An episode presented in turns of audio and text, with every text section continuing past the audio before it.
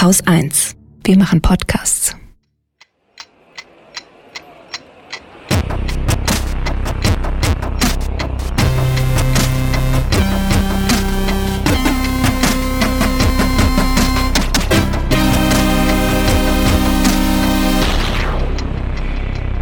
Willkommen zur Wochendämmerung vom 10. April 2020 mit Ostern, einem Lied, Corona, Usbekistan, Banken, Waffenruhe, Frauen am Steuer, der Hamas, der Musik in Asien, einer guten Nachricht für Hunde, Jan Kuciak, einem Filmtipp Rüstungsexporten und Holger Klein. und Katrin Rönecke. Mensch, wir werden Mensch. immer besser. Ja, das, das, ist, ist Wahnsinn. Als hätten wir es abgesprochen, dabei sprechen wir überhaupt nichts ab. Ich fange mal mit Ostern an, oder? Heute ist Karfreitag. Mensch, stimmt. Ne? Karfreitag. Was, was ist denn eigentlich Ostern, Katrin? Erklär mir doch mal, was Ostern ist. Ähm, also ich weiß, dass an Karfreitag Jesus gekreuzigt wurde. Mhm. Deswegen darf man da nicht tanzen, aber das ist momentan eh egal. Mhm. Und dann ist er an Ostern wieder auferstanden. Nee, Quatsch, ist er gar nicht. Siehst du, pass auf. Also Ostern ist, wenn die Christen durchgesetzt haben, dass Freitag und Montag frei ist. Ja? Und Ostern ist immer am ersten Sonntag nach dem ersten Vollmond im Frühling. Frühling ist immer so um den 21. März rum und darum ist Ostersonntag nie früher als 22. März und wegen Mondphasen, ne, nie später als am 25. April. So. Warum wollen die Christen das so haben? wie du schon richtig gesagt hast, die feiern, dass Jesus wieder auferstanden ist. Ähm, darum ist das das wichtigste Fest der Christen. Äh, was war passiert? Also Pilatus, ne, wir erinnern uns, Pilatus hatte Jesus ans Kreuz nageln lassen. Da ist äh, Jesus dann Freitagnachmittag gestorben. Dann hat Josef von Arimathea hat ihn abgehängt. Das durfte er hat vorher Pilatus gefragt. Äh, Josef von Arimathea hat ihn also abgehängt, hat ihn in ein Leichentuch eingewickelt. Das mittlerweile ja kennt man ja, ne, das Grabtuch von Turin. Ich weiß nicht, ob du die Geschichte kennst. Er hat ein Leichentuch eingewickelt und in so ein Felsengrab gelegt. Das war am Karfreitag. Jetzt ist wichtig, Freitagabend fängt der Sabbat an. Hm? Anbruch der Dunkelheit Freitagabend bis Anbruch der Dunkelheit am Samstag. So. Die Typen, mit denen Jesus rumgehangen hatte, die waren alle irgendwie abgehauen oder hatten sich versteckt, ne, weil war ja hier große Christenverfolgung und sowas. So dass bei der Kreuzigung und bei der Beisetzung nur ein paar Frauen dabei waren. Die sind dann am, Achtung, sagt die Bibel, morgen nach dem Sabbat, also Sonntag früh, zum Grab und haben da gesagt gekriegt oder haben gesehen, das ist ein bisschen zwiespältig, also Quellen sind da nicht eindeutig, dass das Grab leer ist. Mensch. Was mag da passiert sein? Was da passiert ist, löst sich Ostermontag auf. Da sind dann nämlich zwei von den Jüngern zurück nach Hause gegangen, weil was sollen die jetzt noch in Jerusalem? Jesus ist nicht mehr da und so, ne? Und die waren dann so auf dem Weg nach Emmaus, die Emmaus-Brüder, waren auf dem Weg nach Emmaus. Da ist dann so ein Typ dazu gekommen, hat gesagt, ey, warum seid denn ihr so schlecht drauf? Warum seid denn ihr so traurig? Und die haben gesagt, ja, hier, Mensch, Jesus gekreuzigt, alles schlimm, total scheiße. Und dann hat der Typ denen erklärt, dass das mit der Kreuzigung und alles so seine Richtigkeit hatte, also theologisch jetzt seine Richtigkeit hat. Ne? Die beiden dann so voll dankbar, und sagen sie, ach, komm doch mit ins Hotel. Also Herberge heißt das in der Bibel.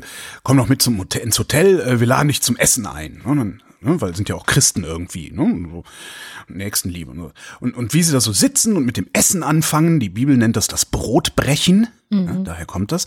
Und mit dem Essen anfangen stellt sich raus, Mensch, das ist ja der Jesus. Und zack, ist er weg. Die beiden dann natürlich ratzfatz zurück nach Jerusalem, den anderen Jüngern, wo die auf einmal wieder hergekommen sind, habe ich jetzt auch nicht so ganz verstanden, um den anderen Jüngern das zu Die erzählen. Und dann hier große, Die genau, die haben es geahnt. Dann große Feier, jada, jada, Tanzverbot. Man kennt das ja. Der Rest ist Geschichte. So geht Ostern. Ja, ganz witzig, auch sehr unterhaltsam ist diese Geschichte geschildert in der Meister und Margarita. Ein literarischer Klassiker von Bulgakov, glaube ich, heißt er. Und da ist das auch so ein bisschen natürlich ähm, romanhaft abgewandelt und ein bisschen aufgeladen noch. Der Teufel hat auch irgendwie seine Hände im Spiel in dem ganzen Buch und so. Also es ist ganz spannend gemacht. Kann, kann ich empfehlen, ist ein schönes Buch. Ja, kommen wir vielleicht trotzdem zu diesem ganzen blöden Corona-Ding, oder? Machen wir jetzt ja, Ja, doch jede Woche.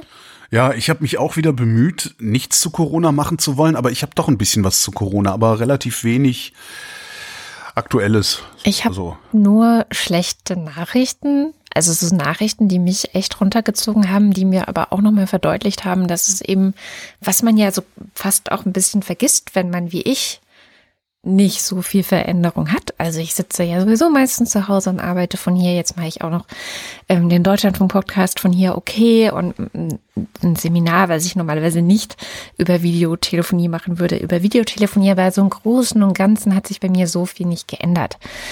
Wenn man dann aber liest, dass jetzt zum Beispiel heute kam die Meldung, New York Massengräber eröffnet, dann wird einem kurz komisch. Dann gestern ähm, habe ich gelesen, dass in London schon mindestens acht Busfahrer an Covid-19 gestorben sind.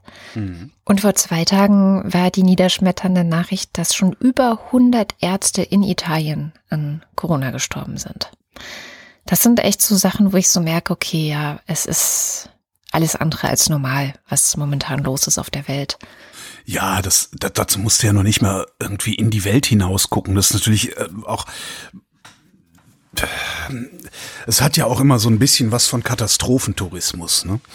Man sitzt so im Warmen, ähm, im Wesentlichen läuft so der Job weiter, ein bisschen anders, bisschen, bisschen abgeschwächt, bisschen weniger, aber letztendlich geht's uns ja ganz hervorragend mhm. immer noch in, in dieser ganzen Situation.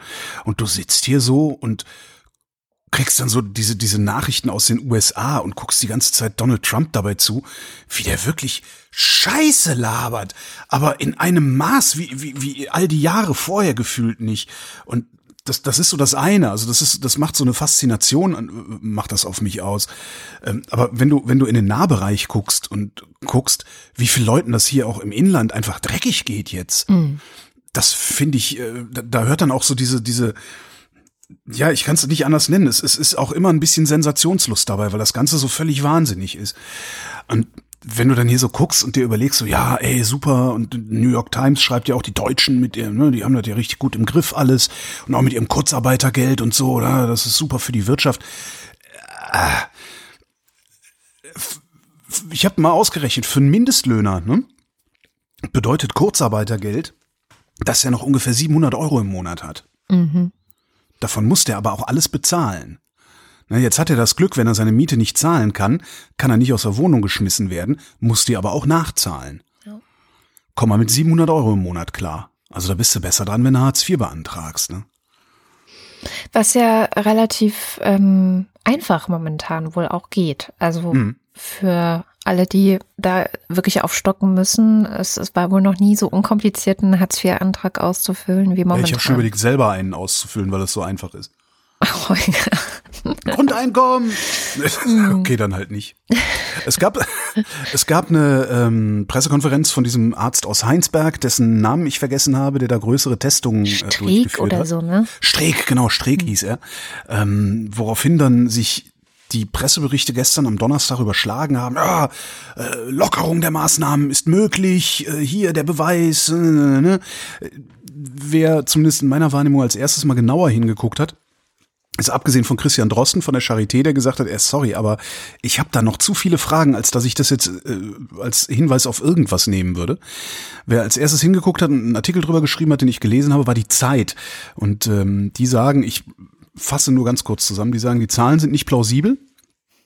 Und sie sind nicht aufs ganze Land übertragbar und geben darum keinen Anlass, Kontaktsperren zu lockern. Einen ganzen Artikel tun wir in die Show Notes. Dazu habe ich nämlich noch einen Artikel auch gefunden, der kommt von einem Schweizer Mediziner, der heißt Paul Robert Vogt. Unfassbar langer Artikel. Also wirklich so, also das ist wirklich mal Dossier, so. Mhm. Ist erschienen in einer Zeitung, die heißt Mittelländische Zeitung der Schweiz. Und der schreibt eine Zwischenbilanz oder eine Analyse der Moral der medizinischen Fakten sowie der aktuellen und zukünftigen politischen Entscheidungen. Also der lange Titel gibt schon Hinweis darauf, wie lang der Text ist. Ist wirklich nicht wenig. Äh, es gibt eine sehr schöne Zusammenfassung äh, dieses Texts. Die kommt von Rudi Bachmann, dem äh, Ökonomieprofessor aus den USA. Der schreibt Highlights. Wir haben noch niemals einen Impfstoff gegen irgendein Coronavirus gefunden. Durchseuchung ist Madness. Der antiasiatische Rassismus im Westen unerträglich. Long-run Health Effects are real. Statistiker und Ökonomen sollten mal die Klappe halten und auf Mediziner hören. Das ist so die Zusammenfassung dieses Artikels, ähm, den ich auch sehr, sehr gut fand, wobei ich halt auch immer denke, ja, wahrscheinlich weiß der halt auch nicht so viel besser. Ne? Ja, was willst du denn auch noch besser wissen? So langsam Ja, genau. frage ich mich ja das ja, zu auch. wissen. Ne? Also ich habe das Gefühl, dass wir auch alle allen alles einmal erzählt haben jetzt Mhm. und so viel Neues nicht mehr dazukommt, außer dass man jetzt halt guckt, welche Strategien denn irgendwie funktionieren könnten, kann man gerade so viel nicht machen. Ja. Das äh, wahrscheinlich auch schon genug Leute in Verzweiflung stürzt, weil nichts machen zu können. So ja. Gott, wir müssen doch irgendwas machen. Ja, Dann ähm, habe ich mich gefragt, weil das war ja so das große Thema dieser Woche, weil wir ja schon seit drei Wochen, ja, seit 23. März sind wir ja schon im Lockdown. Ähm, habe ich mich gefragt, wer, wer hat denn eigentlich damit angefangen und wann ähm, zu fordern, dass diese Maßnahmen, die Eindämmungsmaßnahmen gelockert werden? Erstmalig, äh, ich habe eine kleine, kleine Archivrecherche gemacht. Erstmalig erwähnt habe ich die Lockerungen gefunden am 23. März. Das ist der Tag, an dem die Maßnahmen in Kraft getreten sind. Ja, der Montag war das, als die Kanzlerin gesagt hat, so hier bleibt zu Hause, Freunde. Am gleichen Tag noch konnte ich in der Stuttgarter Zeitung lesen, Zitat, parallel dazu wird in der Bundesregierung jedoch überlegt, wie wir die Auflagen möglichst bald wieder lockern können, wie es am Sonntag in Regierungskreisen hieß. Das heißt, es wird sowieso vom ersten Tag an mitgedacht, ja wie wir die Dinger wieder lockern können. Ne, Ich bin, ich bin, komm, noch, ich komm noch.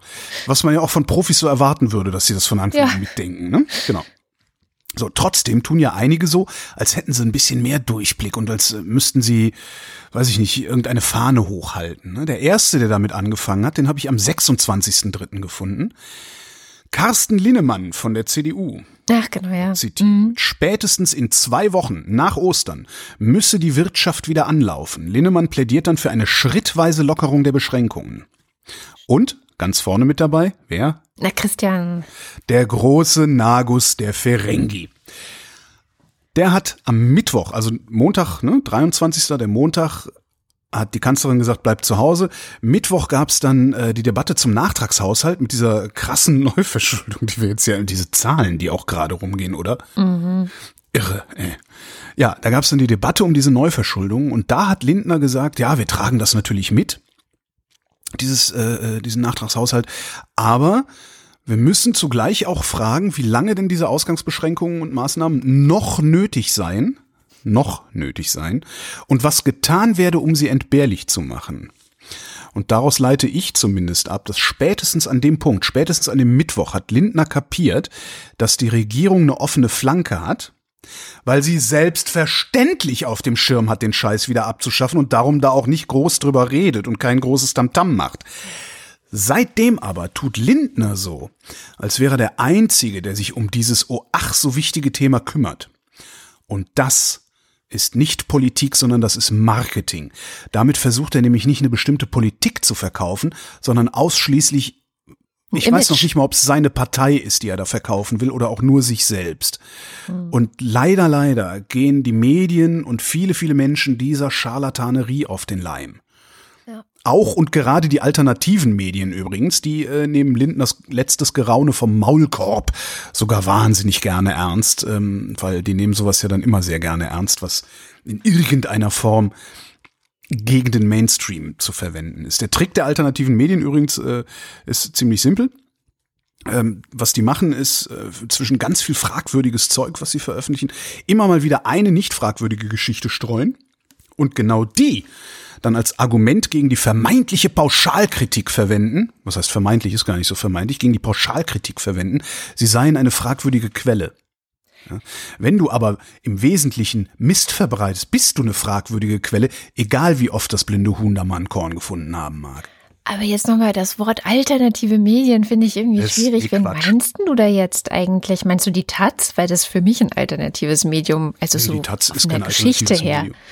Alternative Medien, das sind diese ganzen hier Rubicon, Nachdenkseiten, KenFM, wie du sie alle nennen kannst. Du Äh, meinst, die, ja.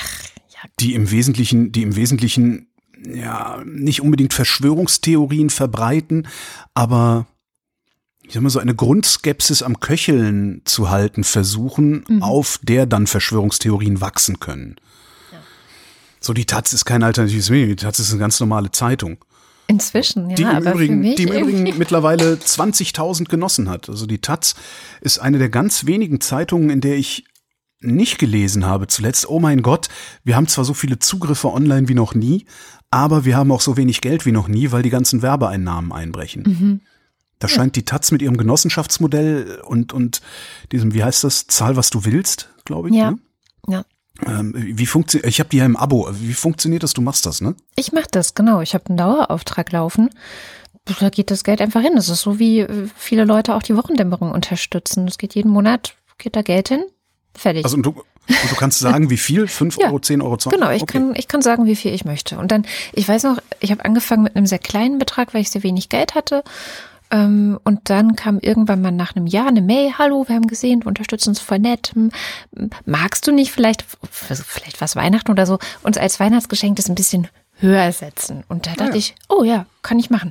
Und habe das gemacht. Und ähm, ja, finde ich auch ein super Modell. Also ich Ja, lese absolut. jetzt nicht so regelmäßig, aber ich finde es wichtig, dass es sie gibt.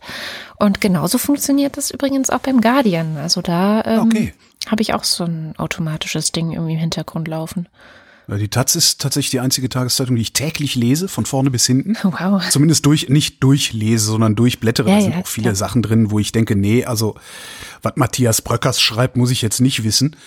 Aber ähm, Ist auch fies jetzt hier so einen einzelnen Namen rauszupicken. das stimmt allerdings, ja, ich weiß. Also der, der kann das ab, glaube ich. Ähm, nee, also die, das ist tatsächlich die einzige Zeitung, bei der ich mich noch nie gefragt habe, ob ich das Abo vielleicht kündigen sollte, weil ich es doch nicht so viel nutze oder weil, weil sie mir äh, doch so sehr auf den Keks geht oder sie doch so langweilig ist oder oder oder. Ähm, die Taz ist, ich empfehle das auch immer wieder allen möglichen Leuten, wenn sie fragen, was kann man denn für eine sag Ich, abonniere die Taz. Die sind ausdrücklich links. Was heißt links? Die sind ausdrücklich an einer solidarischen Welt interessiert. Die blicken über den Tellerrand hinaus. Nach wie vor ist die Taz das einzige, wo mehr oder, also immerhin, ja doch regelmäßig auch mal der afrikanische Kontinent äh, Absolut, wird. ja. Und die Taz schafft es immer wieder, habe ich glaube ich auch schon mal hier gesagt, Kommentare und, und Beiträge und Analysen zu schreiben, über die ich mich ganz fürchterlich aufrege, weil diese Sozialutopisten, die spinnen doch alle. Also das, das ist echt schon schön. Also es ist äh, wirklich ganz nett. Also sie sind halt in allem, was sie machen und auch da, wo ich mich aufrege, das kann ich mit anderen Zeitungen auch machen. Ich kann mir jetzt auch irgendein Springerblatt abonnieren und das lesen. Da finde ich auch genug, worüber ich mich aufrege. Aber das, worüber ich mich da aufrege, ist meistens hart an der Grenze zur Menschenverachtung. Und das findest du bei der Taz praktisch nie. Das finde ich ganz interessant. Ja, das stimmt. Ich habe noch was zum Thema Maßnahmen lockern. Da saß ich dann hier so und habe so vor mich hingegrübelt. Ich glaube, ich hatte auch schon ein bisschen Wein getrunken und äh, habe gegrübelt über das Thema Maßnahmen lockern. Ähm, vorab nochmal, hatten wir eben schon, mir ist völlig klar, ich habe leicht reden, ja, weil ich kann wesentliche Teile meiner Erwerbsarbeit von zu ich habe Rücklagen, alles ist gut, mein Leben ist in Ordnung. Ich habe aber mit dieser Diskussion über das Maßnahmen lockern ein ja, mor nee, ein philosophisches Problem. Ich habe ein Problem damit. In meiner Wahrnehmung ist, wo immer jemand drüber reden will, die Maßnahmen zu lockern, da sehe ich nur so eine statistische Diskussion, die in so Abwandlungen kulminiert von, ja, es sterben ja auch sonst regelmäßig Menschen oder auch durch die Maßnahmen selbst sterben oder leiden ja auch Menschen, so dass diese, ne, das, das liest du immer wieder irgendwo. Ähm, das finde ich aus, das, das, das finde ich problematisch, weil es sterben ja sonst auch Menschen. Heißt ja im Grunde nichts anderes als, es sterben ja die anderen. Ja.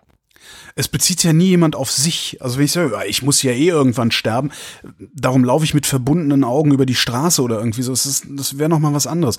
Und was ich da gerne sehen würde, ist eine ja irgendwie redlichere Diskussionsgrundlage. Also, dass wir darüber diskutieren, wie viele Tote sind wir denn bereit hinzunehmen? Ja. Wenn wir, wenn wir die Maßnahmen lockern, die Wirtschaft wieder anlaufen lassen, äh, wie, wie viele Tote ist uns das wert? 10.000, 100.000, 5.000, irgendwas, also irgend, irgendwas Konkretes fände ich halt ganz gut. Und ich fände auch klug, wenn wir gleichzeitig auch dahin kommen würden, darüber zu sprechen, wie viele tote Angehörige sind wir denn eigentlich bereit dafür hinzunehmen? Weil ich glaube, wenn wir das so weit konkretisieren, dann wird die Diskussion auch in eine ganz andere Richtung laufen. Also ich habe, man kann darauf utilitaristisch antworten und ich habe ja grundsätzlich, weißt du ja, ich habe ja grundsätzlich nichts gegen Utilitaristen. Ähm, das wäre wahrscheinlich nicht meine Antwort, aber wenn jemand sagt, okay, äh, 100.000 Tote und äh, zwei von meinen drei Kindern tot, das ist ein Preis, den bin ich bereit für den Wohlstand aller zu bezahlen, dann finde ich das erstmal legitim.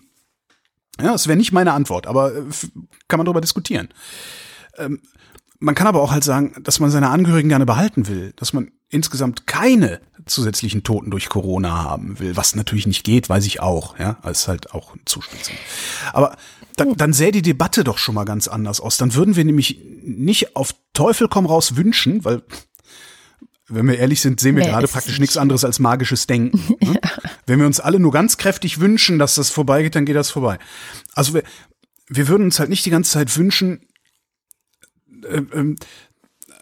also wir hätten dann nicht den Wunsch oder Forderungen ständig vor uns hertragen, die alte Welt wiederherzustellen, weil das ist ja was passiert. Wir wünschen uns die alte Welt, äh, alles wieder, komm, November, nur mit besserem Wetter, ja, bitte.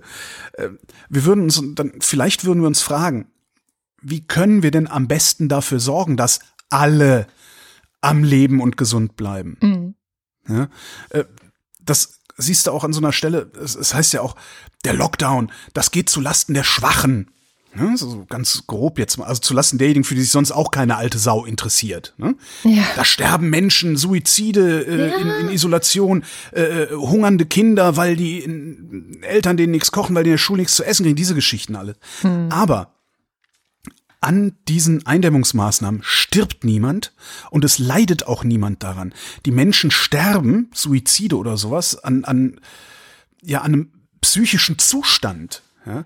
Und die Kinder, die zu Hause nichts gekocht werden, die leiden nicht an geschlossenen Kitas und geschlossenen Schulen, sondern die leiden daran, dass sie nichts gekocht kriegen.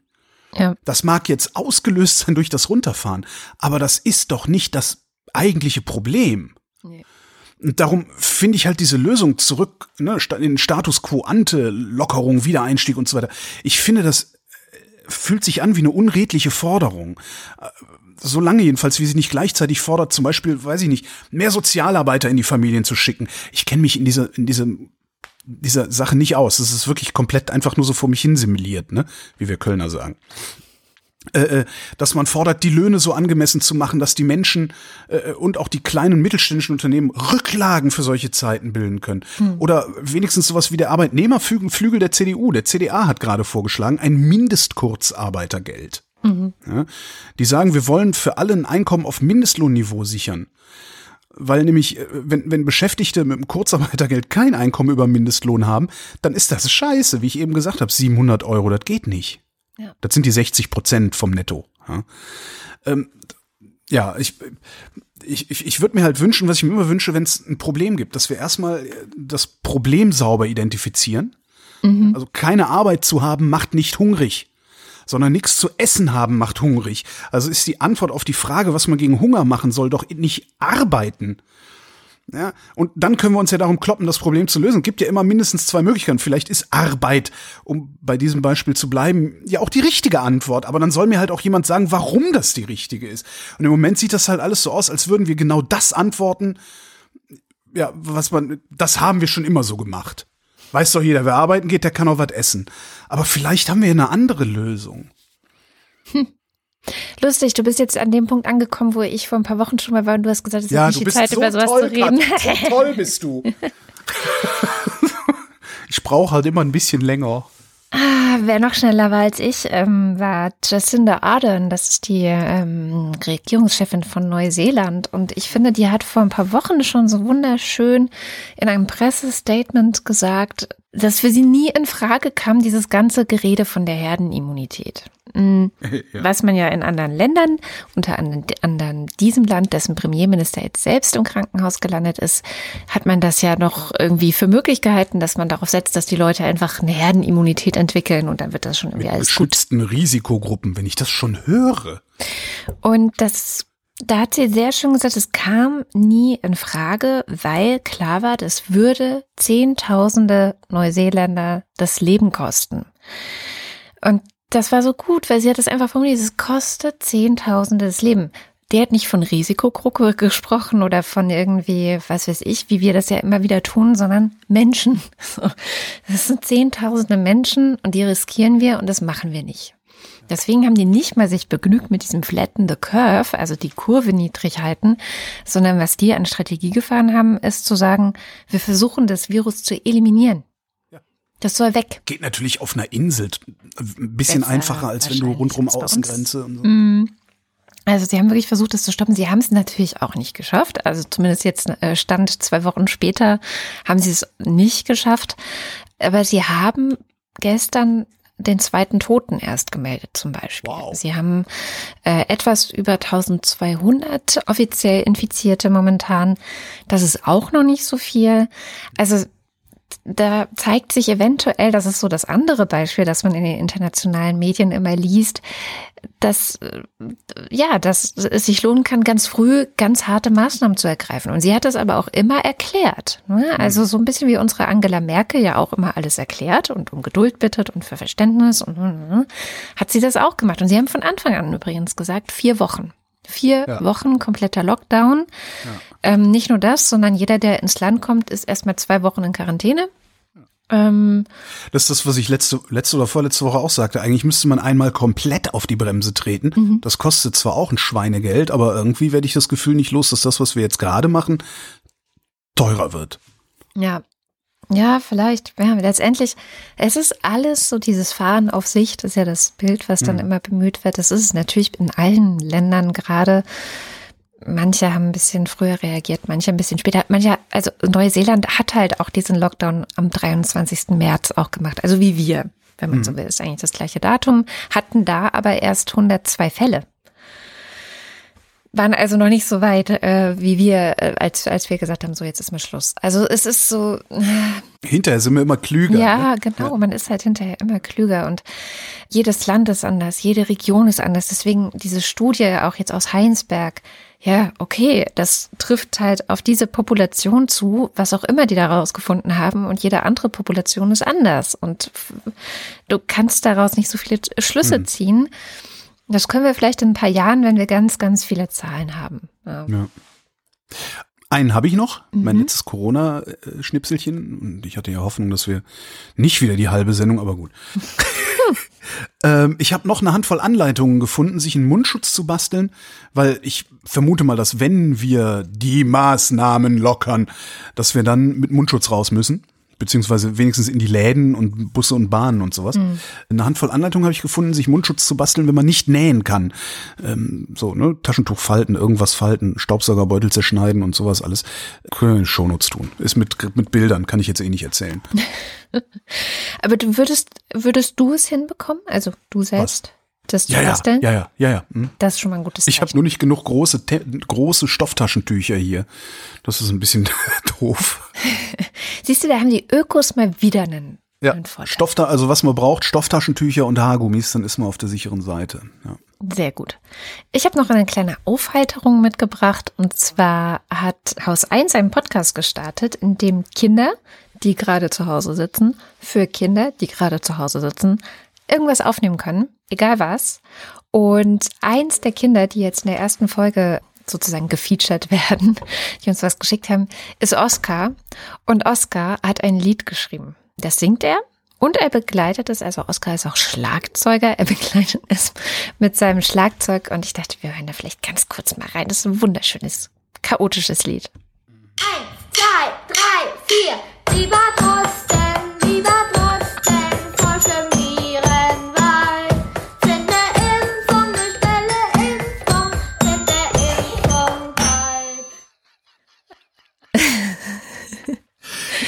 Ich habe leider, ich habe leider den Text nicht richtig mitgekriegt. Lieber Drosten, find eine schnelle Impfung bald.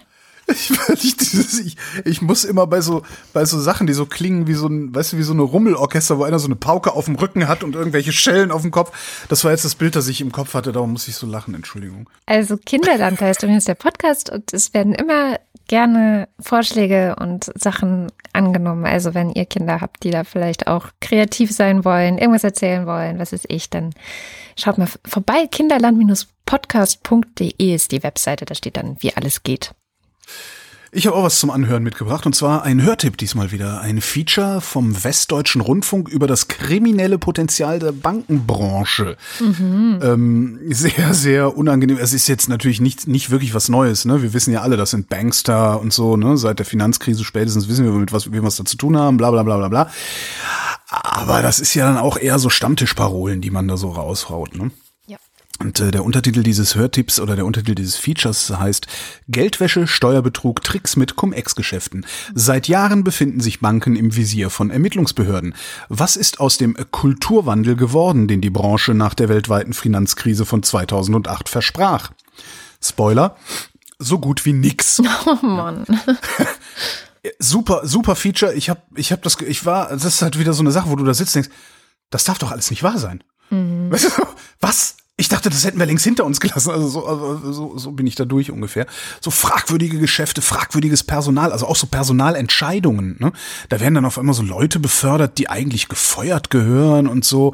Äh, das ist eigentlich ist es ein kaputtes System, sagt Gerhard Schick. globale Großbanken, die in so vielen Märkten tätig sind, werden heutzutage kaum ein Geschäftsmodell haben, was nicht Berührung zu äh, kriminellen Geldern hat.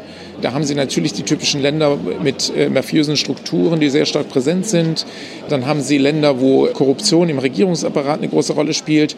Aber bei Cum-Ex-Geschäften in Deutschland und Libor-Skandal, der von Großbritannien und US-Märkten ausgeht, es ist einfach eine so breite Präsenz von Kriminalität im Finanzsektor, dass praktisch jede Großbank irgendwie damit zu tun hat. Der Schick, der saß über zehn Jahre im Bundestag, ist 2018 mitten in der Legislatur einfach raus, hat gesagt, nee, äh, ist nicht gut, was hier passiert und hat gegründet die Bürgerbewegung Finanzwende, ähm, über den wir auch vor ein, zwei, Der drei war hier Wochen beim in der Interview auch. Zeit. Stimmt, im Interview hatten wir den ja auch. Mhm. Ähm, ja, diese Bürger, Bürgerbewegung Finanzwende gegründet, äh, damit halt nicht nur Bankenlobbyisten bei der Politik vorsprechen und vor allen Dingen auch im Finanzausschuss als Experten gehört werden, sondern vielleicht auch mal jemand anders. Und anscheinend sitzt er tatsächlich auch äh, im Finanzausschuss als Experte. ähm, interessant fand ich noch einen Lösungsvorschlag, der in der gleichen Sendung nicht explizit als Lösungsvorschlag bezeichnet wurde, sondern den ich so als Lösungsvorschlag angesehen habe. Der kam vom Wirtschaftsjournalisten Thomas Fricke. Wir haben in der ganzen Nachkriegszeit einen Bankensektor gehabt in den 50er, 60er Jahren, also die deutsche Wirtschaftswunderzeit, der ganz klein war. Da gab es keine Derivate, da gab es keine großen Geschäfte. Da hat der Bankensektor, da haben die Banken das ordentlich gemacht, was sie machen sollten, Kredite vergeben für die Investitionen, die damals nötig waren. Das hat dazu gereicht und war gut, um das Wirtschaftswunder zu finanzieren. Und es gab so gut wie keine große Finanzkrise in der Zeit. Es gab keine Bankenkrisen, es gab nicht diese Hypes um irgendwelche Blasen und wieder Crashs und was weiß ich was. Ich finde, das klingt so plausibel und sympathisch. So, und, und bei plausibel und sympathisch springt bei mir immer erstmal der Grützendetektor an. Äh, dummerweise verstehe ich aber vom Finanzwesen viel zu wenig, um wirklich beurteilen zu können, ob wir rein theoretisch das Bankensystem, also unser Bankensystem, in so eine Richtung zurückbauen könnten. Dass wir tatsächlich diese ganzen ja, Investment-Gedöns äh, gar nicht mehr haben und auch gar nicht brauchen, also das gar nicht darauf angewiesen sind. Vielleicht weiß das aus der Hörerschaft wer und mag das mal kommentieren. Das würde mich sehr interessieren, äh, ob das eine realistische Idee ist, die ich da habe oder nicht. Und bitte, komm mir niemand mit Arbeitsplätzen bei Investmentbanken. Die sind mir an der Stelle egal, da bin ich dann utilitaristisch. Kommen wir vom Utilitarismus zu Usbekistan. Beides fängt mit U an, deswegen diese Donnerwetter! unglaubliche Überleitung. Ist schon ein bisschen her. Im Dezember letztes Jahr, glaube ich, habe ich dir von Usbekistan zum ersten Mal erzählt. Ich weiß nicht, ob du dich daran erinnerst. Das war das Land, das sich 2019 am besten von allen Ländern auf der Welt entwickelt hat. Zumindest hat es der Economist damals gesagt. Und es gibt wieder Neuigkeiten aus Usbekistan, die ich wieder im Economist gelesen habe. Zur Erinnerung. Usbekistan war bis 2016 im Grunde eine Diktatur. Der Diktator hieß Islam Karimov, der war direkt nach dem Ende der Sowjetunion 1991 bis zu seinem Tod 2016 einfach Präsident des Landes, zuerst noch so gewählt, also es war schon eigentlich mal gedacht gewesen als eine ganz normale Demokratie.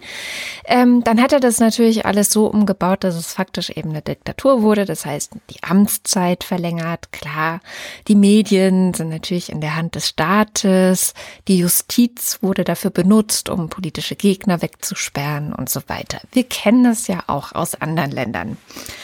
Ähm, jetzt hat der neue Präsident, Shafkat Mirziyoyev heißt der, der seit 2016 eben jetzt im Amt ist, hat jetzt ähm, schon ziemlich viel umgebaut in den letzten drei Jahren und hat einen weiteren wichtigen Schritt gemacht, nämlich das ganze Rechtssystem reformiert, beziehungsweise fängt jetzt an, das zu reformieren und hat zum Beispiel einfach mal 80 Prozent der Staatsanwälte ausgetauscht, nachdem er irgendwie festgestellt hat, so, okay, ja, die, die sind ganz schön bestechlich, so.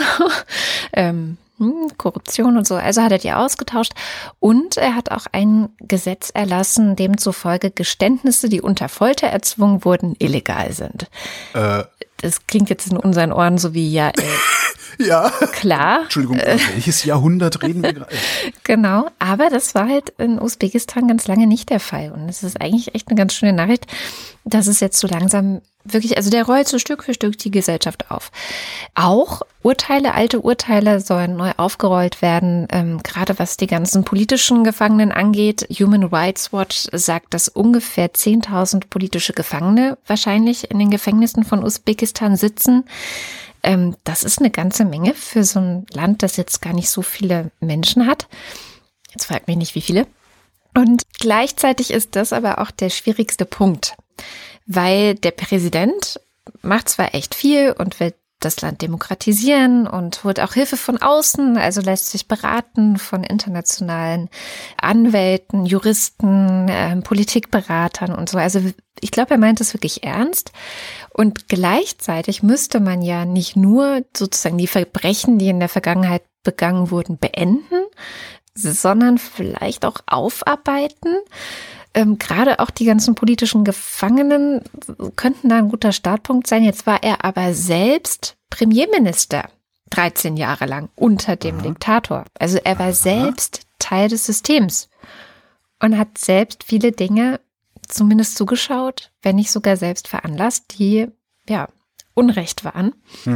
Und das macht die ganze Sache so ein bisschen komisch, weil jetzt eben zur, also die Frage ist, wie ernst meint er es? Also wird er zum Beispiel auch vielleicht politische Gefangene freilassen, die ihn belasten könnten, dass er irgendwas gemacht hat und so weiter. Also das ist bisschen spannend, bisschen kritisch an der Stelle, aber insgesamt muss ich sagen, finde ich es umso bemerkenswerter, dass sozusagen jemand, der selbst Teil des Systems war, gerade am, am engagiertesten dieses gesamte System umkrempelt, sich dabei wirklich Hilfe holt und versucht, eine Demokratie aus einer Diktatur zu machen. Also von daher, vielleicht gibt es ja auch für andere Länder, dachte ich so, als ich das las, die Hoffnung, dass auch Leute, die jetzt in bestimmten halbdiktatorischen, autokratischen Systemen zwar beteiligt sind, aber dass sie sich sagen, okay, aber es muss nicht immer so sein. Und ich selbst kann Veränderungen herbeiführen, wenn der Autokrat Ja, aber- stirbt. Ja. Aber wie würdest, wie würdest du so jemanden bestrafen wollen für die Verfehlungen, die er in der Autokratie noch getan, noch, noch begangen hat? Ja, das ist halt. Also er müsste sich ja selbst amnestieren oder halt sagen so, ich baue das jetzt um und dann gehe ich. Das wäre noch eine Möglichkeit. Ja. Ja, vielleicht ist das sein Plan. Wer weiß, vielleicht ist es auch immer schon sein Plan gewesen, äh, das zu machen, wann immer der Präsident stirbt. Kann ja auch sein. Also, dass Ja, er sich einfach an eine strategisch geeignete Stelle gehievt hat als Premierminister und dann gewartet hat. 13 Jahre. Da gab's doch auch mal irgend so einen IAA-Hardliner, der auch, äh, boah, wer war denn das? Das war nicht Adams? Ich weiß es nicht, es war, es ist auch so eine Geschichte, vor Internet, glaube ich, war das sogar noch, oder zumindest äh, als man noch, als man noch nicht so viel im Internet gelesen hat. Äh, irgendein Hardliner bei der irisch-republikanischen Armee, der wirklich immer, ne, kämpfen, kämpfen, bumm, ja, alles schlimm, äh, und so lange das Maul aufgerissen und Hardlinertum gemacht hat, bis er bei Sinn Fein irgendwie was zu sagen hat und dann gesagt hat, ha, schönen Dank, jetzt machen wir mal Frieden. Also das finde ich das ist eigentlich ganz cool dann so. 33 Millionen Einwohner haben die übrigens. ah ja. Osteuropa, mehr Osteuropa. Ähm, Jan Kuciak. Äh, Slowakei. Äh, vor zwei Jahren war dieser, äh, war Jan Kuciak, der war Investigativreporter, der ist zusammen mit seiner Frau, oder seiner Lebensgefährtin, in deren Wohnung, also in ihrer gemeinsamen Wohnung in Bratislava erschossen worden. Der hatte unter anderem in äh, die Richtung Regierung recherchiert, äh, wegen Korruptionsvorwürfen, Kontakten der Regierung zur italienischen Mafia und in Richtung eines Geschäftsmannes, äh, der Kuciak dann auch, nachdem Kuciak einen Bericht über ihn veröffentlicht hat, bedroht hatte. Dieser Geschäftsmann soll die Morde dann auch beauftragt haben. Äh, Der eigentliche Schütze ist diese Woche verurteilt worden zu 23 Jahren Haft. Äh, ein anderer ist schon letztes Jahr verurteilt worden. Drei Angeklagte stehen noch vor Gericht, unter anderem auch eben dieser Geschäftsmann, der das beauftragt haben soll. Damals ist dann die Regierung Fizzo zurückgetreten. Es gab Neuwahlen. Die neue Regierung ist im Februar vereidigt worden, also dieses Jahr. Hast du vielleicht auch die Bilder gesehen? Das war äh, diese Präsidentin in dem bordeauxfarbenen Kleid mit farblich passendem Mundschutz. Ja, Ist so rumgegangen, dieses Bild. Der neue Ministerpräsident heißt Igor Matovic, gilt als Mitte rechts, koaliert mit den Schnuller-Nazis da, die wiederum gegen die EU stänkern. Also es sind die Schnuller-Nazis, die haben auch noch härtere Nazis im Parlament sitzen. Äh, Matovic hat die Wahl mit dem Versprechen gewonnen, der Korruption den Garaus zu machen im Land. Und die Korruption da scheint wirklich schlimm zu sein. In der Taz habe ich gelesen, äh, wenn die Slowakei eine Fernsehserie wäre, könnte man die erste Staffel Wilder Osten West nennen. Wie man dann allerdings ausgerechnet mit Rechtsaußenparteien Korruption bekämpfen will, kann ich mir ehrlich gesagt nicht mal ansatzweise vorstellen, aber vielleicht schaffen die Slowaken ja auch irgendwie wie die Usbeken einen, einen Dreh, mit dem wir alle hier im Westen nicht gerechnet haben. Dann hätten wir alle wieder was gelernt. ja, man würde es ja momentan vor allem den Ungarn wünschen. Ne? Ja. Ach so, meine Ungarn-Sendung habe ich veröffentlicht. Wer es noch nicht mitgekriegt Mensch. hat, vrind.de, äh, knappe Stunde Gespräch mit Stefan Oschwart über Ungarn. Ein paar äh, Tonprobleme sind drin. Ich bitte da um Entschuldigung.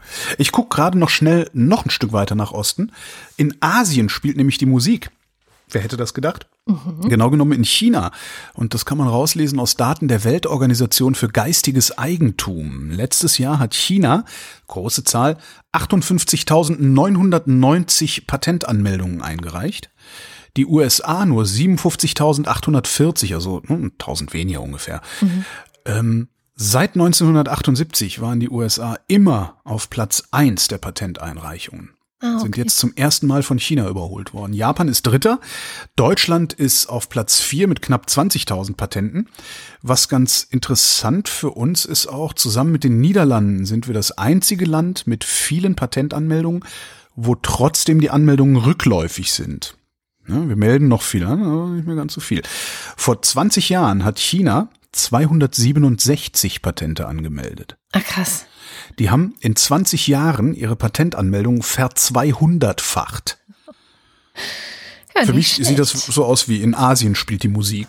Ja. Langsam aber sicher. Ja. Wahrscheinlich. Eine gute Nachricht hat uns die Scham wieder mitgebracht. Ähm, diese Woche blickt sie mit uns auf den Jemenkrieg, der ja an sich erstmal eine ziemlich schlechte Nachricht generell ist. Ähm, ja, doch. Seit 2015 wird es eigentlich offiziell nicht der Jemenkrieg genannt, sondern die Militärintervention im Jemen, die dort von saudischen Milizen im Kampf gegen schiitische Houthi-Rebellen geführt wird. Dieser Krieg hat schon sehr, sehr viele Opfer gefordert. Das ist einer der schlimmsten Konflikte, die aktuell weltweit noch toben. Aber durch Corona könnte es eventuell ein Ende der Auseinandersetzungen geben oder zumindest ist es näher gerückt, denn Saudi-Arabien hat jetzt erklärt, dass sie die Waffen ruhen lassen wollen. Und was daraus jetzt folgen könnte, das erklärt uns die Scham. Die Feuerpause, die soll sich tatsächlich erstmal über zwei Wochen erstrecken.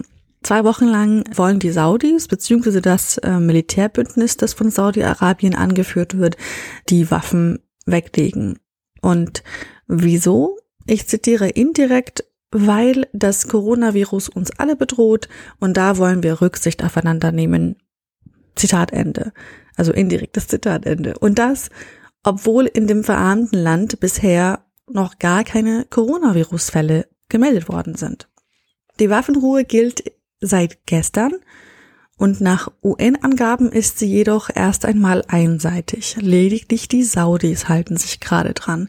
Experten meinen, dass falls, und falls ist hier unterstrichen, die verfeindeten Houthi-Rebellen den Waffenstillstand tatsächlich auch annehmen, diese Waffenruhe sogar verlängert werden könne.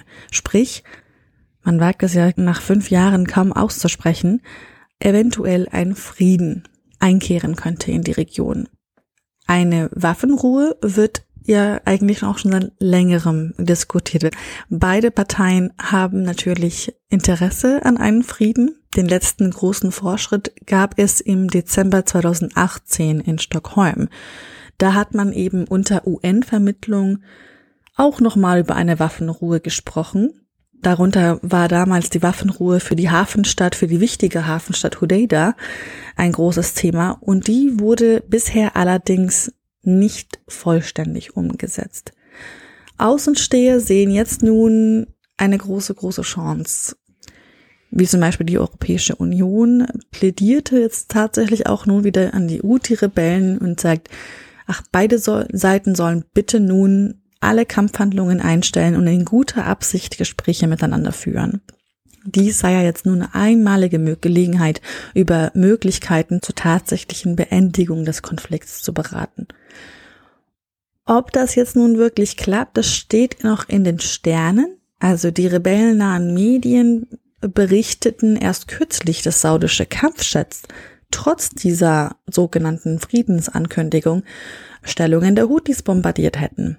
Aber auch wenn es keine Opfer laut Angaben gab, hätten die Houthi-Rebellen derzeit eh gute Karten, so sagen Experten. Denn ihnen und ihren Verbündeten geht es gerade sehr gut zur Zeit. Sie sind heute so stark und so gut organisiert wie noch seit Jahren nicht mehr und haben ihr sozusagen ihr Waffenarsenal ähm, über die Zeit modernisiert. Ähm, also eigentlich, wenn die schiitischen Rebellen, also die Houthi-Rebellen, zu diesem Waffenstillstand zustimmen, dann wäre das tatsächlich ein sehr, sehr großes Zugeständnis. Und viele fragen sich momentan, ja, wieso wollen die Saudis überhaupt jetzt unbedingt raus? Für Saudi-Arabien, das selbst schwer vom Coronavirus betroffen ist, könnte diese Pandemie einen Ausweg aus dem Krieg aufzeigen. Berichten zufolge ließe sich dieser Jemen-Konflikt, dieser Krieg militärisch kaum noch gewinnen. Und der saudische Kronprinz Mohammed bin Salman denkt auch, sein, sein Image ist durch diese kostspielige Offensive international, hat sich ja eh sowieso ein bisschen verschlechtert. Nicht, nicht mal ein bisschen, ehrlich gesagt, sehr stark. Und das Militärbündnis, zum Beispiel auch mit den Vereinigten Arabischen Emiraten, ist derweil noch ein bisschen brüchiger geworden. Und der saudische Vize-Verteidigungsminister hat dann, äh, Khalid bin Salman, hat dann letztens auch auf Twitter geschrieben, wenn die Houthi-Rebellen guten Willen beweisen, dann will unser Königreich der UN, also den Vereinten Nationen, 500 Millionen US-Dollar für humanitäre Hilfe im Jemen spenden und wir wollen auch weitere 25 Millionen US-Dollar für den Kampf gegen das Virus im Jemen spenden. Das hm. ist ein ganz gutes Angebot, weil es ist wichtig, denn Jemen ist Stand 2020 eines der ärmsten arabischen Länder und seit Ende 2014 eben ununterbrochen in einem Kriegszustand. Es sind schätzungsweise durch Gewalt jetzt seit 2014 112.000 Menschen ums Leben gekommen und darunter tatsächlich auch 13.000 Zivilisten, also unschuldige Menschen, die mit diesem Konflikt eigentlich nichts zu tun haben. Die humanitäre Lage ist katastrophal. Mehr als 80 Prozent der etwa 30 Millionen Einwohner in diesem Land sind auf Hilfe angewiesen. Und wenn jetzt tatsächlich ein Virus ausbrechen würde dort, würde das verheerende Folgen haben. Darüber sind sich eigentlich beide Parteien einig. Die medizinische Versorgung im Jemen ist Stand heute sehr, sehr schlecht Rund 3900 Menschen sind bereits an diesen, an den Folgen der eigentlich heilbaren Infektionskrankheit Cholera gestorben. Also, das Angebot der Saudis gerade wäre eine gute Möglichkeit und ich hoffe inständig, dass dieses Virus tatsächlich dazu führt, dass Kriege schwieriger zu rechtfertigen sind. Hoffen wir einfach mal mit, würde ich sagen. Bisher haben die Houthi-Rebellen noch nicht darauf reagiert, aber Mal sehen. Und die Saudis, ähm, die kriegen natürlich auch ein Problem, dann so langsam, aber sicher auch mal mit Waffenlieferungen und so. Ne? Also wenn mhm. ich da jetzt mal äh, die Familie Bin Salman ähm, psychologisieren darf, äh, je dickhodiger du bist, desto geiler findest du auch Militär. Ja? Und wenn jetzt Länder hingehen und sagen, nee, also, die EU sagt, nee, wir exportieren da nicht mehr hin, weil ihr beteiligt euch da an einem Krieg, dann kannst du halt nicht mehr so geile Panzer und so geile Sachen dahinstellen. Dennoch hat die Bundesregierung in den ersten drei Monaten 2020 mehr Rüstungsexporte genehmigt als im Vorjahreszeitraum. Ähm, 1,16 Milliarden Euro haben sie genehmigt, äh, lief, also, ne, erlaubt zu liefern. Das ist noch nicht geliefert worden, alles von Januar bis März. Und das sind 45 Millionen mehr als im ersten Quartal 2019. Ähm, das ist im Wesentlichen wohl, nie, wohl darauf, zu- also jetzt nicht so zwei Millionen Kleinwaffen oder sowas, sondern im Wesentlichen wohl auf einen fetten U-Boot-Deal mit äh, Ägypten zurückzuführen, dass das so gestiegen ist. Hatten wir ja auch schon öfter dieses Thema. Und ich bleibe da auch weiterhin zwiegespalten, was äh, Rüstungsexporte angeht. Ähm, ich denke ja immer noch, dass das Außenpolitik mit anderen Mitteln ist. Ähm, dummerweise. Ja, ich äh, versuche da die harte Haltung durchzuziehen. Die beste Waffe ist keine Waffe. Aber tja, Ah. so ist die Welt halt leider nicht. Äh, Hier. Übrigens, äh, kleiner Nachtrag zu letzter Woche, da hatte die Sham erzählt, dass die Millionenstadt Shenzhen in China den Verzehr So von Hunden man's aus. Ja. ich habe es nachgeguckt, äh, den Verzehr von Hunden und Katzen verbietet. Und jetzt zieht das Landwirtschaftsministerium der chinesischen Regierung nach. Es gibt einen Gesetzentwurf beziehungsweise eine sogenannte Whitelist. Äh, da steht drauf, welche Tiere man essen darf. Und es steht drin, dass Hunde verboten sein sollen. Also es ist ein Entwurf. Und das ist auch alles noch nicht spruchreif, aber es sieht so aus, als würde China das generell ähm, verbieten, demnächst, dass Hunde gegessen werden dürfen. Die Wissenschaft hat festgestellt, Frau am Steuer, doch geheuer. Die haben Unfallstatistiken aus Großbritannien ausgewertet, und zwar äh, zehn Jahre lang, 2005 bis 2015, und haben Folgendes festgestellt. Unfälle, an denen Männer als Fahrer beteiligt sind. Also sie haben immer geguckt, wie viele Unfälle gab es pro Milliarde gefahrener Autokilometer. Ja? Pro Milliarde gefahrener Kilometer. Wenn Männer an den Unfällen als Fahrer beteiligt waren, 3,93 Tote. Wenn Frauen gefahren sind, 2,01 Tote. Ja, das heißt, Frauen bauen weniger Unfälle, vor allen Dingen weniger Mit tödliche. Unfälle. Geht aber noch besser. Motorräder. M- Mann auf Motorrad, 8,18 Tote pro Milliarde Kilometer. Frauen, 0,68 Tote. Wow, Mhm. das ist aber ein großer Unterschied. Geht noch eins drüber. LKW. Oh Gott. Männer 17,25 Tote pro Milliarden Kilometer. Frauen 4,64 Tote. Sieger Fahrrad. Im Null Schnitt, Tote. nee, nicht ganz. Im Schnitt ein Toter pro Milliarde Kilometer über alle Geschlechter. Aber dann der Männer? Fahrradfahrer selber wahrscheinlich. Wahrscheinlich. Männer 1,24, Frauen 0,48. Das heißt, Frauen als Fahrzeugführerinnen sind weniger gefährlich als Fahrzeugführer. Wer hätte das gedacht? Ja, ich nicht. Ich weiß. Du erzählst mir seit Jahren das Gegenteil. Ich, das, nee, nicht ganz. Ich äh, Aber- bleibe auch bei meiner Behauptung, dass Frauen, äh, Frauen gefährlicher fahren. Äh, Nur halt aus anderen Gründen. Hm. Ah, natürlich, sie kann ich durch überhaupt nichts belegen, außer durch meine Privatempirie. Ähm, und die ist im Wesentlichen auf Motorrädern und Fahrrädern ähm, hat die stattgefunden. Und bezieht sich auf Katrin Rönecke. Ähm, noch ein ernstes Thema, komm. Und zwar haben wir ja jedes Mal, wenn wir irgendwie in dieser Sendung den äh, Israel-Palästina-Konflikt thematisieren, verlieren wir Hörerinnen. Nein, eigentlich verlieren wir vor allem Hörer. Genau. Ich gender das mal nicht. Ich greife das jetzt trotzdem mal auf, weil wir sind da auch nicht immer einer Vielleicht Meinung. verlieren wir auch Hörerinnen, aber nicht unter Protest. Ja, nicht so lautstark, genau. Ich bin ja immer der Meinung, dass man, dass es meistens ziemlich sinnlos ist, für eine der beiden Seiten irgendwie Partei zu ergreifen. Du bist ein bisschen härter, ne? Also du sagst ja, wenn die Ich bin auf Seiten Israels. Ja. Genau. Ich, wie gesagt, ich mache es mir da auch ein bisschen leichter einfach, weil ich einfach sage, ich bin da auf der Seite aller, die Frieden wollen und die gibt's auf beiden Seiten. Also auf beiden Seiten gibt's NGOs, gibt's Aktivistinnen, die sich für den Frieden einsetzen. Ähm, das sind meistens auch Leute, die irgendeine Art von Zwei-Staaten-Lösung favorisieren und ähm, zum Beispiel sich auf israelischer Seite gegen die Siedlungspolitik richten und auf palästinensischer Seite gegen die Hamas und gegen diese, ja, dieses, dieser Anspruch der Hamas, wir müssen Israel bekämpfen, bis sie alle Gebiete, die wir für uns haben wollen, wieder geräumt haben. Das ist ja so die der Ansatz. Ich muss übrigens, wo du das gerade so sagst mit Gebieten und so, ich bin nicht auf der Seite der Hardcore-Siedlungsbauer und sowas. Ja, ne? genau. Dass äh, das, das, das mal klar ist. Also diese Leute, die können von mir aus mit einem nassen Lappen geohrfeigt werden, bis sie sich irgendwohin zurückziehen, wo sie keinen Schaden mehr anrichten. Äh, mir geht's da wirklich um Sta das Staatsgebilde sozusagen. Ja. Ich sage, ich bin auf Seiten Israels. Ja. Also du, du anerkennst die, das Existenzrecht dieses Staates. Ja, das und ich bin auch der festen, nach wie vor der festen Überzeugung, dass die Palästinenser jetzt aufhören sollen. Also mein Satz ist ja immer, ne, wenn Israel die Waffen niederlegt, ist Israel Geschichte. Wenn die Palästinenser die Waffen niederlegen, ist Frieden.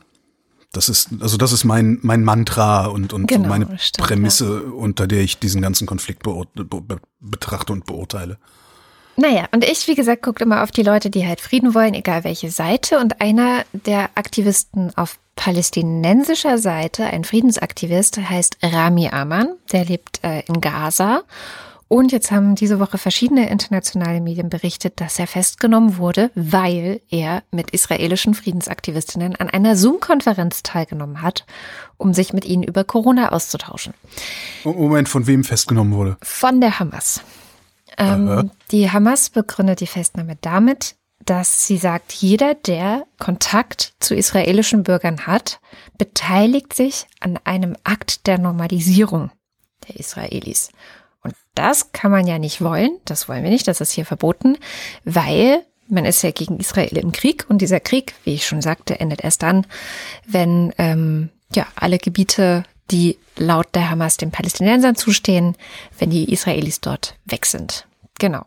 Und insofern finde ich, sieht man hier wieder ganz gut, weil das ja immer wieder auch so ein bisschen so, na ja, ähm, ist die Hamas jetzt wirklich so böse? Und ne, ne, ne. Ich finde, man sieht hier ganz gut, was von denen zu halten ist, weil Ja. das ist auch nicht das erste Mal, dass jetzt Rami Aman, der war auch schon vor einem Jahr, gibt es ein Video, wo er auch erzählt, da wurde er auch festgenommen, weil er wieder zu viel Friedensaktivismus gemacht hat. Und es gibt auch viele andere Aktivistinnen, die dieses Schicksal teilen in, ähm, in Gaza, aber auch äh, in den anderen Gebieten dass sie halt einfach festgenommen werden, sobald sie nur sich für Frieden einsetzen letztendlich. Also die machen nichts Gewalttätiges oder so. Ähm, und wohingegen man in Israel übrigens dafür nicht ins Gefängnis kommt. Mhm. Das ist, glaube ich, der entscheidende Unterschied. Mhm. Ich habe kein Thema mehr, sondern eine Frage. Ähm, Der Wanderschäfer hatte mich gefragt auf Twitter. Sag mal, äh, ich kriege überhaupt nichts mit. Vielleicht hast du da ja irgendwelche Möglichkeiten und Quellen. Was ist denn eigentlich mit Kroatien? In Kroatien war vor drei Wochen dieses fette Erdbeben. Und ich habe ein bisschen vor mich hin recherchiert, habe auch mal in den offiziellen Ticker, äh, zu dem ich ja auch Zugang habe, geguckt, also den Nachrichtenagentur-Ticker. Ich habe keine Nachrichten aus Kroatien gefunden, jedenfalls keine, die ich verstehen würde, weil ich kann kein Kroatisch. Ich habe auch keine englischen Medien gefunden, die was Aktuelles, also ich sag mal so drei, vier Tage altes aus Kroatien berichten würden. Falls wir irgendwie in der Hörerschaft äh, Menschen haben, die Kroatisch können, Verbindung nach Kroatien haben, irgendwas, ich würde mich freuen, Nachrichten aus Kroatien mal zu hören. Einfach in die Kommentare schreiben. Was ist eigentlich gerade in Kroatien los? Diese Zeitung, ich verstehe die Sprache noch nicht mal ansatzweise, von daher kann ich mir da noch nicht mal was zusammenreimen oder so. Ja. Ich habe einen Filmtipp. Und zwar gibt es in der ARD-Mediathek den Film Die Getriebenen. Der kommt auch am 15. April, glaube ich, im Fernsehen, also so richtig ganz normal, 20.15 Uhr. Ähm, und das ist ein Film, der ganz spannend für alle ist, die sich vielleicht dafür interessieren, was hier eigentlich im Sommer 2015 politisch los war.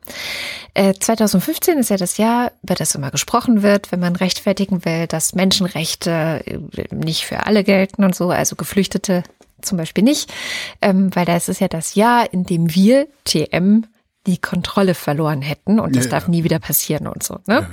Hat man ja in den letzten Wochen auch sehr oft gehört, als äh, Erdogan, genau, als Erdogan da die Geflüchteten ermuntert hat, die griechische Grenze zu passieren. Ähm, jetzt ist der Film keine Doku, sondern es ist ein Film, in dem Schauspieler Politikerinnen spielen. Ich habe ich hab wirklich nur kurz reingeguckt, irgendwie Viertelstunde oder so, und dann war irgendwas anderes. Ich fand die Besetzung total geil. Oder? Find, da sind, die also es ist Besetzung auch ein bisschen weird. äh, Ja, ja, absolut. Weil ja, das sind ja das ist- reale Persönlichkeiten, die die spielen, aber es ist richtig gut. Also ich habe, also das finde ich auch, das ist eine beachtliche Leistung schon mal, die der Film da geschafft hat. Ähm, und der Film basiert wohl auf dem gleichnamigen Buch, also Die Getriebenen von äh, Robin Alexander, der schreibt für die Welt. Das Buch ist erschienen 2017, hat irgendwie ziemlich geteilte Kritiken geerntet, was ich so gelesen habe, ähm, und begleitet wohl auch die Entscheidungen, die das Kabinett Merkel im Sommer 2015 getroffen hat und auch die Leute drumherum. Also Sebastian Kurz kommt auch in dem Film vor und so. Und ich habe das Oh, Buch den hab nicht ich nicht gelesen. Schade, ja. Ja, der ist auch schön.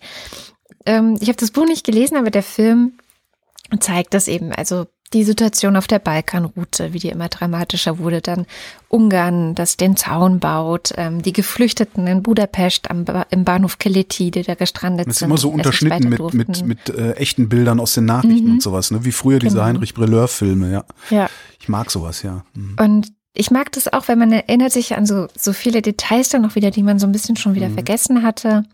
Ähm, zum Beispiel auch, wo Angela Merkel in dieser Runde mit den Jugendlichen ist, wo sie zu dem Flüchtlingsmädchen dann sagt, das hast du doch prima gemacht. Ja, genau. Das haben sie auch nachgestellt, aber dann auch wieder den Originalton reingeholt, was ich erkenne, weil das ein Freund von mir moderiert hat. Also ich habe ihn einfach an der Stimme erkannt. Also es ist so ganz lustig zusammengeschnitten.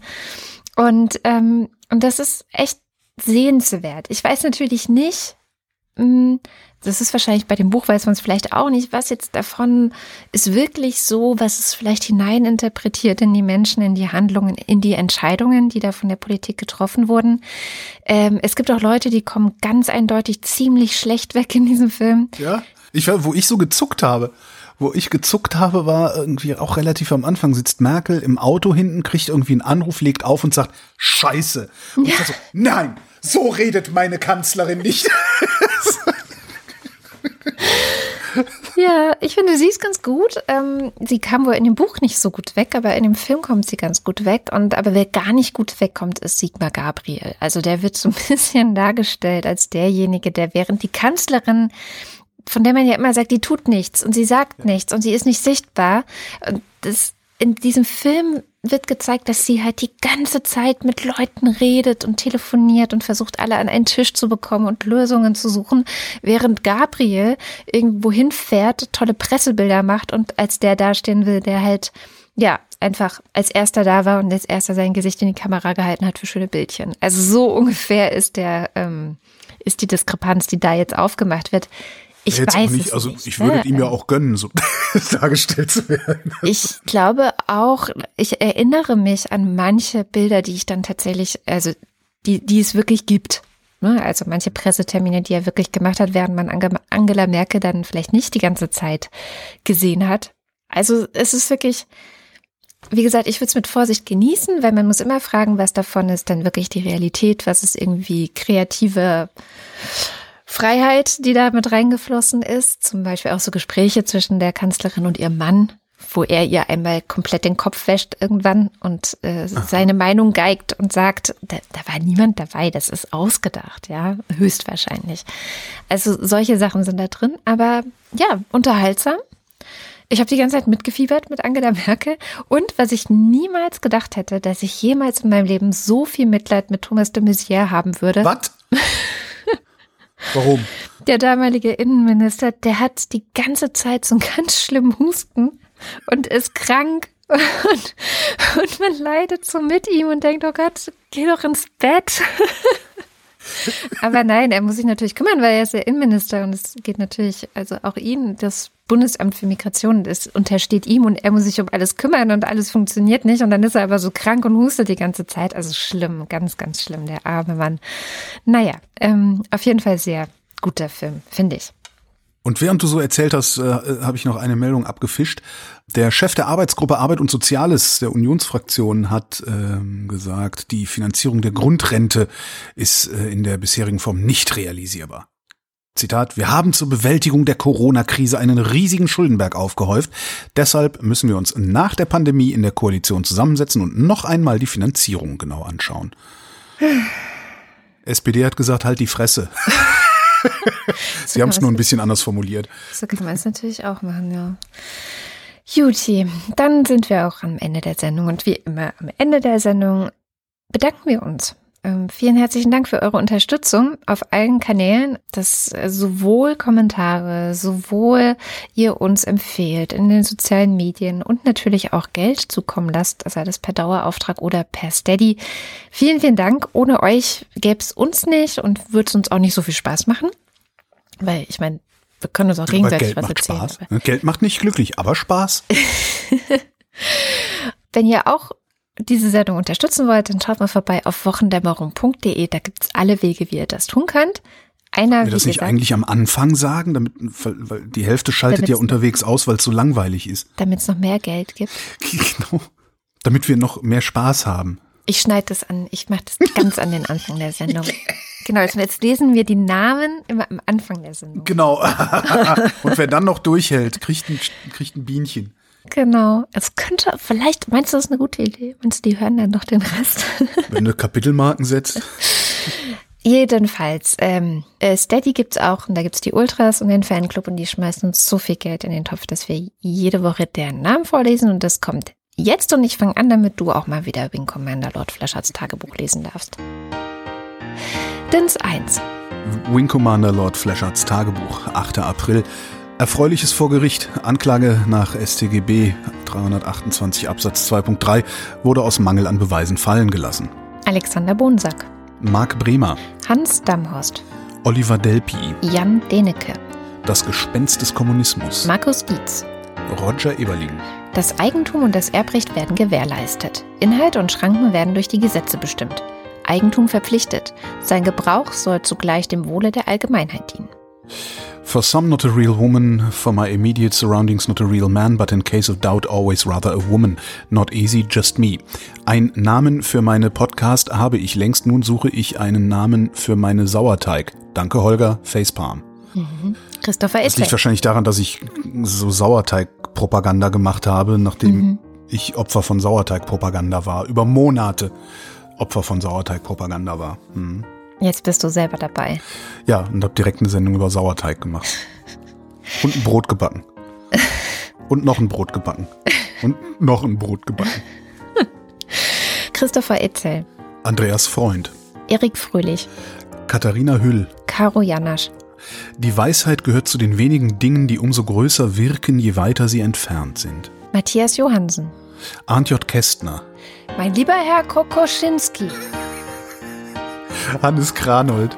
Auch wenn die Schreihälse auf dieser Welt das Orchester dirigieren, auch wenn sie schief und taktlos wie sie sind in eure Köpfe einmarschieren, lasst sie ihre falschen Lieder schreien und keifen. Wir tanzen nicht nach braunen Pfeifen. Moss the Techie. Dominik Neise. Rolf Lühring. Bratfettlos mit Salamo ohne. Ist das Brahms? Na gut. Filmzitate und Mhm. Filmzitate Rönecke, guten Tag. Robert Nieholm. Marc Rehberg, vielen Dank für eure tolle Zusammenarbeit. Schön, dass es euch gibt. Danke, Marc. Nu, sagen Chris und Moni. Michael Salz, Jörg Scheckis empfiehlt euch folgendes. Werdet nicht Vorsitzender der Polizeigewerkschaft Schieß mich tot. Roman Schlauer. Joachim Urlas, Hat keine Termine und leicht einen Sitzen. Prost. Jens Viehweg, Lars von Hof-Hunold. die zwei von der Pfandstelle, Bernd Wehmöller. Justus Wilhelm, Weiter geht's mit dem Fanclub. Kauft ihr mal Klopapier, ich hab Kaffee und Kuchen. das Nerdbaby und die Entdeckung, dass die Welt viel spannender ist, wenn man ganz lange kopfüber von Mamas Schoß hängt. Soll ich mal was sagen? Ich verstehe das nicht. Das Nerdbaby, Ja, verstehe ich nicht. das ist einfach der Bericht eines Babys und seine Entwicklung. Am Anfang waren Füße interessant Hm. und jetzt ist es interessant, kopfüber irgendwo runterzuhängen. Verstehe. Hm. Nee, verstehe ich nicht. Aber ich verstehe. Haji Halef Omar Ben Haji Abul Abbas Ibn Haji Daoud Al-Gossarah. Nico Abela. Jemand, der keine Ahnung von Virologie hat, aber gerne Herrn Drosten zuhört und lernt. Für Krabben sieht es so aus, als könnten Fische fliegen. Elephants are made of elements and accidents. Anja und Jan aus Bielefeld. Johanna Bächle. Johannes Bauermann. Florian Beisel. Simone Blechschmidt. Andreas Bockisch. Markus Boslett. Klaus Breyer. Daniel Bruckhaus. Mike Bültmann. Felix und Bianca Bültmann. Muli Bwanji. Nicole und Christoph. Gian-Andrea Konzett. Das Pad Thai, das Pad Thai, das hat immer recht. Miriam und David. Steh fest, mein treuer Seemann, auch wenn die Wellen rollen, denn der Wind ist kalt und die Reise lang und das Boot ist lange noch nicht voll. Dirk de Pohl. Darf man hier eigentlich Schleichwerbung für die Vrindheit machen? Die ist nämlich auch sehr gut, insbesondere die sogenannte schlechteste Vrindheit aller Zeiten, WR 596. Kann ich mich gar nicht dran erinnern. Ich auch nicht, aber man darf hier Werbung für die, für die Vrindheit darf man hier Werbung. Für Vrindheit darf man immer Werbung machen. Andreas Dietzel. Elina Eickstedt, Markus und Julia Englert hören euch jede Woche gerne zu. Claude Fankhauser, Matthias Flader. Oliver Förster, Olli Frank. Wolfgang Fröhlich, Homeoffice geht nur mit gefesselten und geknebelten Kindern.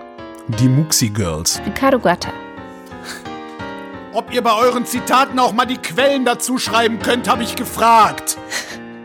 Simon Hegler, Die Würde des Menschen ist unantastbar, hat noch keiner geschrien, bevor er abgedrückt hat. Jan Heck, Adrian Hönig. Fall Baller, hübsche Gallierin. Der Gesang der Goldammer, einem kleinen gelben heimischen Vogel, hört sich an, wie wenn ein Mensch sagt, ich hab dich so lieb.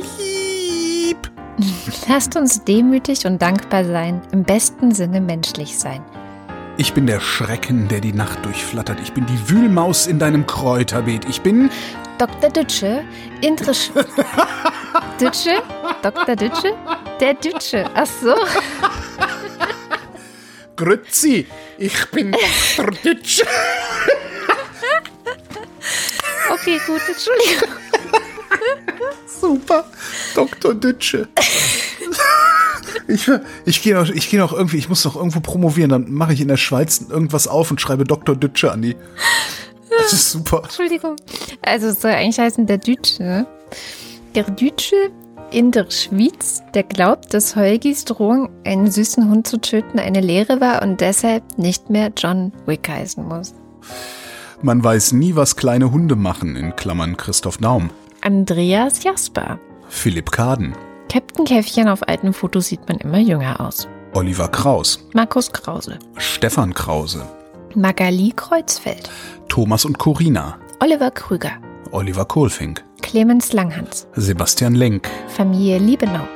Detmar Liesen. Florian Link. Heiko Linke. Yogi Löw. Sabine Lorenz. Ines und Mike Lüders. René Ludwig. Oh Mann, was ist das, ey? Das ist Brahms. Nee, das ist gar nicht Brahms. Das ist der Gewinner eines Preisausschreibens. Omone Laser mit ohne Los Fett Fett Brat Brat. Man muss die Worte in die richtige Reihenfolge bringen. Hm. Macho und Mäuschen. Martin Meschke. Filmzitate Rönecke, ich sag's dir. Robert Meyer. Masochisten freuen sich besonders über Danae-Geschenke. Moderne Masochisten nehmen auch Danae-Geschenkgutscheine. Habe ich wieder was nicht verstanden? Nee, das ist einfach, ich finde das lustig. Ich habe mich ja gerade gefragt, was Gutschein auf Lateinisch heißt, aber ich, wahrscheinlich, wahrscheinlich hatten die damals sowas gar nicht. Johannes Möller. Lordium Mondkind. Johannes Müller. Paula, Nachname muss ausgeführt sein. Thorsten W. Noll. Das ist ein Osterhasi, das ist kein Nikolasi. Osterhasi, verstanden? Osterhasi. Nikolasi. Oliver Paulsen mit Z. Boris Perner. Nora Hoffmann und Peter Schmäler. Josef Porter. Die unsichtbare Hand von der Marktwirtschaftler fabulieren war nie ein Denkmuster, das der Markt sich selbst überlassen könne, die beste Lösung aller Probleme sei. Dass der Markt sich selbst überlassen könne, die beste Lösung aller Probleme sei. An den Satz musst du noch mal rankeule. Jetzt kann man im Tagebuch helfen. Mhm. Auch nicht, nee. Doch. Nee. Die unsichtbare Hand von der Marktwirtschaftler fabulieren war nie ein Denkmuster, das der Markt sich selbst überlassen könne. Die beste, äh, dass der Markt sich selbst überlassen. da musst du noch mal rankeule. Äh, na gut. Dass der Markt sich selbst überlassen die beste Lösung aller Probleme sei. Jetzt kann man im Tagebuch seiner Mutter lesen, dass Adam Smith die Idee als Witz in einen Auftritt als Komiker eingebaut hat. Das ist auch eine geile Idee. Der Raketenmann. Thilo Ramke, Wilhelm Reich. Christian Rohleder, Pierre Römer. Sven Rudloff, Ruth Rutz. Jürgen Schäfer, Christian Schluck. Raimo Schmidt, Christian Schmidt. Theresa Sievert, Oles Gambrax. Birgit Sobich, Jens Sommerfeld. Marie Stahn, Christian Steffen. Ines und Tina, Vera und Benny. Hilke und Nils, Huch, wir haben noch ein paar Ultras vergessen. Und zwar Martin Unterlechner, Jan van Winkelnreue. Andrea Vogel, Yannick Völker, Heraklit von Ephesos, Elegia von Huxarien, Stefan Wald. Andreas Waschk, Ja, ja, aber Wladimir Wladimirovich, was heißt das eigentlich? Regieanweisung mit dem Vater-Frauenstimme. Was? Keine Kapern? Hey Siri, zehn Sekunden zurück. Wenn jetzt noch jemand anderes mitmacht, klingt's fast, als würde es funktionieren. Things will get better when workers of the world unite. Tobias Wirth, Stefan Wolf, Tim Wunderlich, Uwe Zieling, der, der fälschlicherweise annahm, die 4000 voll gemacht zu haben. Simon Ziebart. Und Sabrina Zolk. Vielen herzlichen Dank. Ja, wir kaufen uns davon Mehl? Spaß. Mehl. Mehr Mehl. Es gibt wieder Mehl. Ja, hier auch, bei mir auch. Wobei neulich, in, die Tage hat sich noch, hat noch jemand gejammert äh, auf, auf Instagram, wo ich jetzt die Fotos von meinen Broten poste. ähm, dass, bist jetzt dass ein er oder sie, Brotfluencer. Genau, ich bin Brotfluencer. Dass er oder sie, äh, weiß ich jetzt gerade nicht, äh, gerne Roggenmehl kaufen würde und in ganz Berlin-Mitte gäbe es gerade kein Roggenmehl zu kaufen. Wo ich dann gedacht habe, wer will denn scheiß Roggenmehl? Der kannst du Mainz haben. Ja. Ja, irgendwann werden wir zurückkommen zur Tauschwirtschaft. Ich prophezei es dir. Ich prophezei es dir.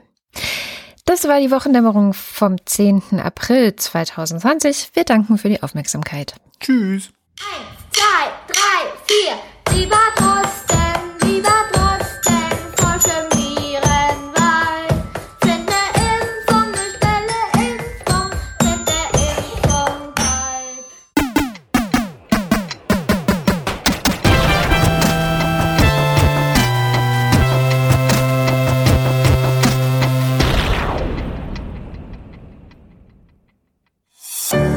Produktion von Haus 1.